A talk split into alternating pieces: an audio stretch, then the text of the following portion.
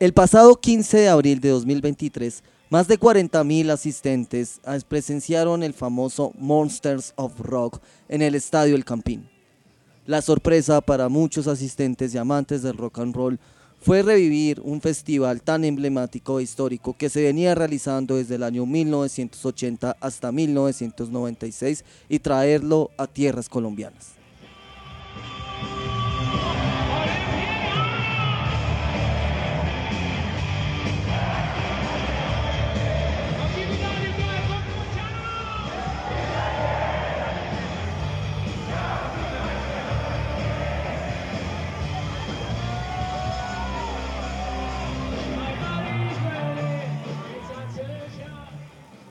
El festival Monsters of Rock se ha caracterizado por traer a bandas de gran renombre que han marcado una enorme trayectoria en el hard rock y en el heavy metal. Metallica ha sido la banda que más ha tocado en este festival y ACDC la que más ha liderado el cartel. Traer este importante evento a Colombia fue un noche histórico sin precedentes. Angra, Halloween, Deep Purple, Scorpions y Kiss fueron las agrupaciones protagonistas. La bitácora del rock and roll presenta Monsters of Rock, anécdota de un agridulce festival.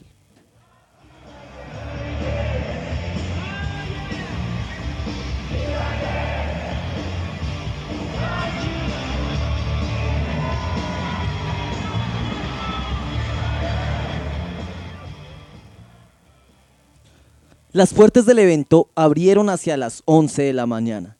Miles de asistentes ya se encontraban a la expectativa haciendo interminables filas. La banda que se encargó de abrir el evento fue la agrupación brasileña Angra, quienes con su potente power metal encendieron la llama del festival. Fabio León, quien fue vocalista de la banda italiana Rhapsody of Fire, demostró por qué Angra fue la banda indicada para reemplazar a Saxon, banda que canceló todas sus presentaciones en Latinoamérica, dando la impresión de que no les gusta venir a tocar por estos lares. Quizá por tercermundismo, quizá por tropiezos de la vida. A pesar de que las opiniones estuvieron fuertemente divididas, la presentación de Angra fue impecable en comparación con su show en Rock al Parque 2019, donde tocaron muy poco de su repertorio.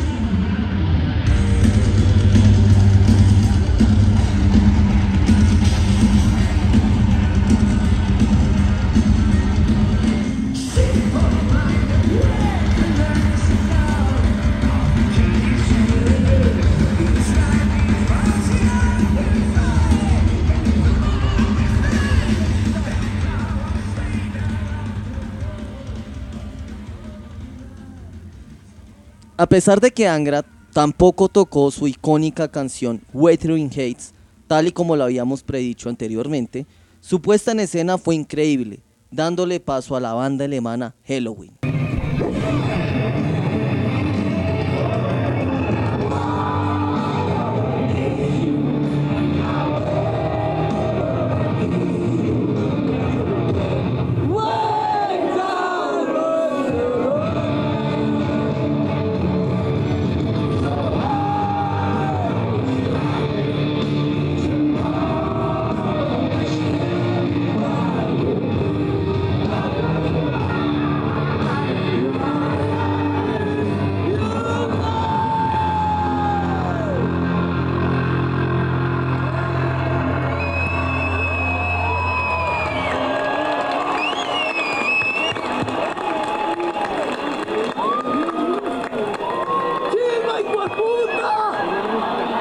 La calabaza estuvo de regreso en Bogotá, dándolo todo en el escenario. Parce, les juro que volver a pillar a Kai Hansen, Michael Kiske y Andy Jerris en las voces fue el putas. El repertorio, una rechimba del principio a fin. Definitivamente, Halloween es de esas bandas que uno dice que no puede perderse cada vez que vienen a tocar. Cagada que para ese momento aún había muy poca gente en el concierto.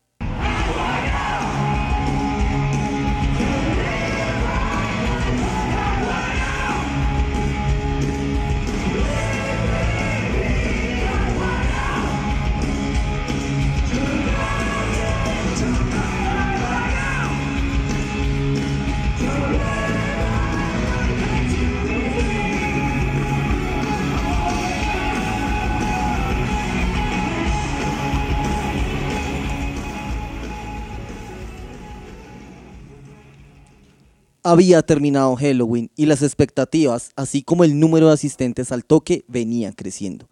Era el turno de los británicos Deep Purple, sin duda la mejor banda de ese día. La longevidad de estos manes hizo devolvernos a la psicodelia de los años 60, un virtuosismo nunca antes visto en tarima, un repertorio único y un Ian Gillian fuerte a pesar de los achaques de los años. Las manos de Donald Ari en el teclado interpretando los mejores temas de la agrupación, incluyendo el himno nacional. A pesar del que patriotismo me sabía mierda, la forma en cómo lo interpretó en medio de un mágico atardecer fue excelente. La presentación de Deep Purple realmente fue inolvidable. Insisto, de lo mejor del Monsters of Rock.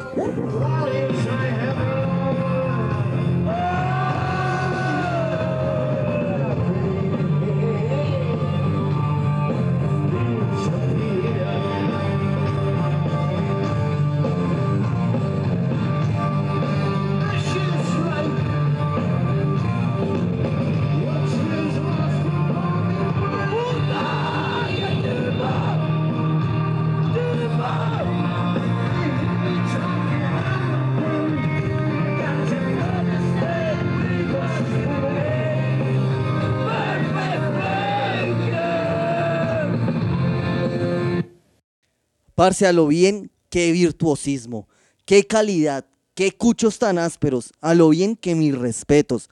Una banda que sin ningún show de luces, sin maquillaje, sin pintas estrafalarias, sin una empresa que cotiza millones de dólares al día, con una amplia trayectoria de décadas y un aguante el puta, Deep Purple demostró por qué fue lo mejor del Monsters of Rock. Larga vida a Deep Purple.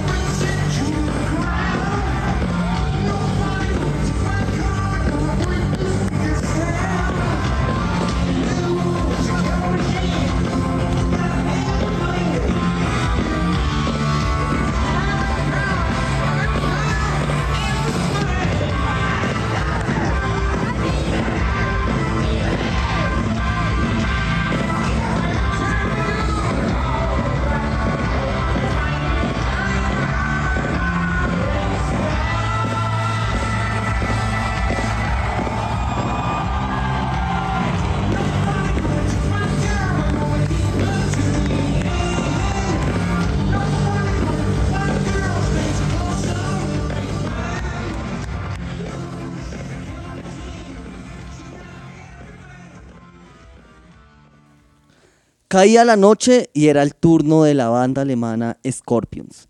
¿Qué nivel el de estos, el de estos manes? Indudablemente demuestran por qué hacen parte de la vanguardia del hard rock en el mundo.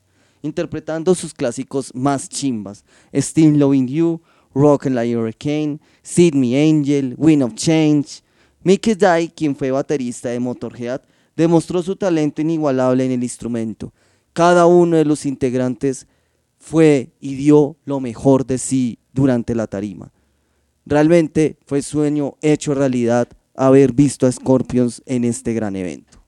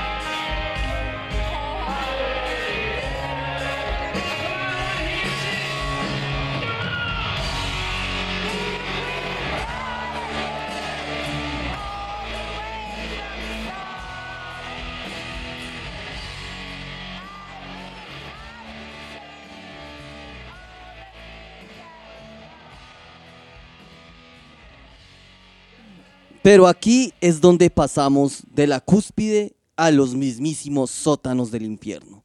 ¿Se acuerdan cuando les dije que la nueva moda de los conciertos es simplemente pagar por verlos pasivamente en lugar de sollárselos gritando, saltando, cabeceando y hasta pogueando? Pues bien, mientras Scorpions estuvo tocando Big City Nights, una canción infaltable en su repertorio y de las más movidas y representativas de su discografía ochentera, un piro hijo de puta empujándome desde atrás simplemente por saltar y sollarme ese tema con la mejor energía a muestra de un botón, oigan este registro de ese momento.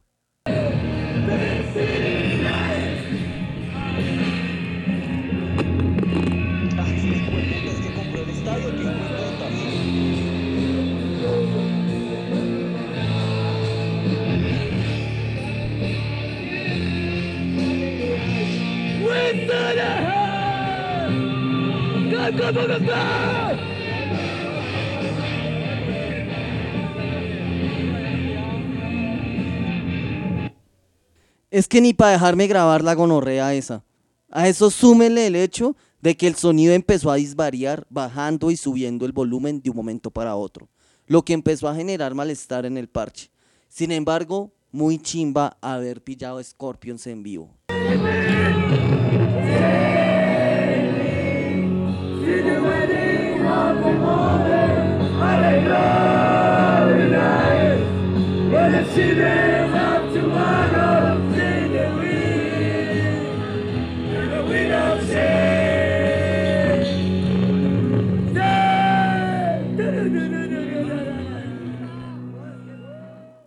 Corría la noche y Kiss se subió a la tarima para cerrar el festival. Pero acá es donde la cosa se empieza a poner color de hormiga. Aquí es donde todo se va a la mismísima y a la putísima mierda. Empezando por el sonido. Para hacer la banda de cierre y de las más importantes del rock en su conjunto, el sonido fue precario. Un sonido con falta de brillo, potencia y volumen. Desde la gramilla general se escuchaban más las voces de los asistentes que el mismo concierto. La pirotecnia sonaba más duro que los amplificadores e instrumentos. Las caras largas y los bostezos fueron síntomas de una decepción prolongada que iba creciendo poco a poco a medida que el concierto iba avanzando.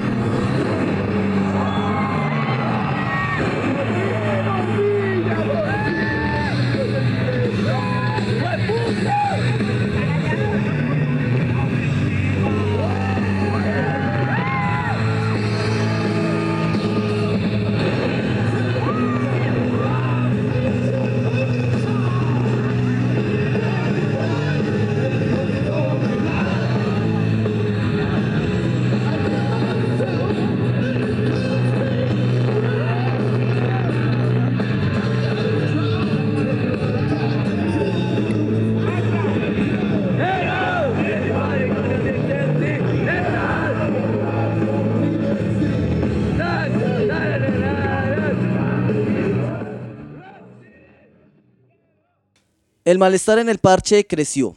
De un momento para otro empezamos a gritar de que el sonido iba de mal en peor, mientras la energía del público iba bajando lentamente. La vista en gramilla general estuvo muy restringida por la segunda tarima que fue instalada para el show de Paul Stanley. Todo fue un caldo de cultivo perfecto para que el descontento fuera creciendo hasta el punto de que se empezara a tensionar el ambiente. El ambiente se tensionó aún más cuando vimos que alguien del público estaba acosando a una chica que estaba pasada de tragos y que nos estaba preguntando dónde estaba y en qué banda íbamos. La chica nos pidió ayuda cuando de repente apareció un atarban grande, robusto, calvo y cucho, haciéndose pasar por el amigo de la chica, lo que nos generó aún más malestar y molestia en el parche. El man, en una actitud re hostil, poniéndose en medio de la chica y de nosotros, gritando que no nos metiéramos en lo que no nos importa y de que si seguíamos nos ponía a comer tierra y de que nos íbamos a arrepentir. El man estuvo más amenazante con una de nuestras parceras. La actitud fue sumamente agresiva. ¿Qué en este momento y qué sonido tan malo, escuchar todas las conversaciones de toda la gente.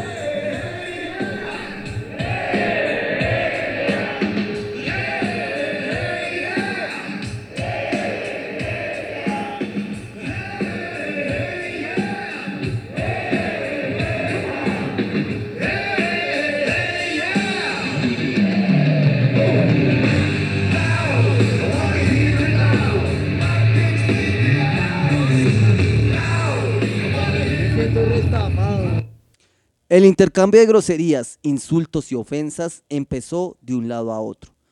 Que roqueritos de papel, que pubertos, que drogadictos, así hasta que se formó horrendo güiro el hijo de puta. El man que se hizo pasar como amigo de la chica gritó y convenció a la mayoría de los asistentes, incluyendo otro piro cucho de esqueleto blanco, quienes con sus amenazas dijeron que nos esperaba lo peor. Y efectivamente así fue. Los manes se engavillaron y lograron que la mayoría del público en ese momento se pusiera en contra nuestra. Los agentes de logística se fueron de cómplices con esos hijueputas y nos empezaron a alumbrar todo el tiempo. Las luces nos titilaban. Todo el mundo empezaba a mirarnos y quedamos como los desadaptados del concierto, los locos, los chirretes. De repente, un sutil fascismo disfrazado de buen comportamiento y del rockero de bien que no arma la espantosa en los conciertos, invadió el ambiente a tal punto de que la gente se empezara a emputar con nosotros y nos empezaran a linchar. Los de logística nos sacaron en ese momento y nos llevaron hasta lo más recóndito del concierto de forma violenta, como si fuéramos una especie de delincuentes. Sin embargo, nos terminaron sacando del concierto. Nos perdimos un poco menos de la mitad de Kiss para tener una esperanza de que no me perdí todo el concierto. Y al fin y al cabo quedaba un profundo desazón y un literal desconcierto. Además de, las lesiones y los dolores en mi costilla y en mi pie derecho. ¿Qué, ¿Qué se siente haber sido expulsado del Monsters of Rock? La verdad pues no sé. Ni vergüenza ni orgullo me da. El sonido al fin y al cabo no es que estuviera deficiente. Simplemente empeoró y nunca mejoró y siendo sinceros, no estuvo a la talla de una banda como Kiss. Además, que qué gonorrea que en la escena haya gente tan clasista y tan machista que al ver una situación de acoso y abuso guarden silencio y hagan como si nada estuviera pasando. La absoluta indiferencia en estos temas refleja un enorme patriarcado al interior de una escena que dice ser crítica y que se opone a todo tipo de autoritarismo y a toda forma de dominación. Vergüenza me da es compartir conciertos con gente tan lámpara que se cree el putas porque pagó 400 lucas o más para entrar a un concierto y creen que hay que lamerle el culo y que uno no puede saltar, gritar, sollarse el concierto porque inmediatamente eso lo convierte a uno en un chirrete desadaptado. Qué asco me da a veces esta escena que va a conciertos y qué asco me da los organizadores que se aprovechan de la necesidad de la gente para hacer lo que se les da la gana. Thank you.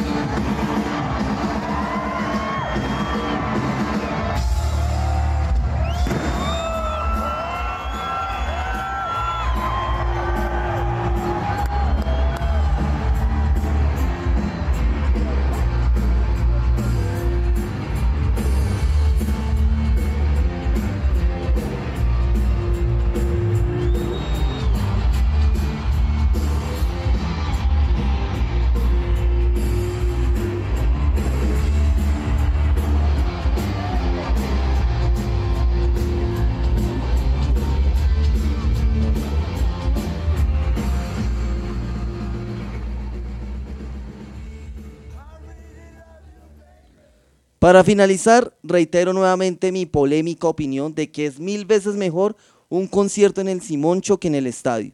La diferencia de precios en las localidades, las ubicaciones en gradería, la falta de pantallas y las condiciones de acústica hacen que el campín no sea el mejor escenario para conciertos.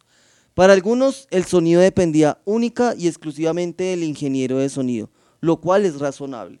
Pero para haber pagado tanta plata y de que la gente no haga nada viendo que el sonido estaba fallando y de que los organizadores no hubieran suspendido al menos un poco el evento hasta que el concierto mejorara, refleja la actitud lucrativa y poco ética de estas empresas, que no les importa nada más que llenar sus bolsillos y no la satisfacción del público. Hacer conciertos en Colombia es toda una odisea a pesar de que el país se ha convertido en parada obligatoria de muchos artistas. Me queda la sensación agridulce de este concierto, así como varias lecciones para aprender, de las cuales no me detendré en este episodio porque no es el caso. Una chimba haber ido al Monster of Rock, una chimba haber estado en ese momento, una chimba ser parte de la historia de los grandes conciertos de rock and roll en este país. Esto fue otra entrega de la bitácora del rock and roll, reivindicando la fuerza rebelde y contestataria del rock. La buena gente. La bitácora del rock and roll, reivindicando la fuerza rebelde y contestataria del rock.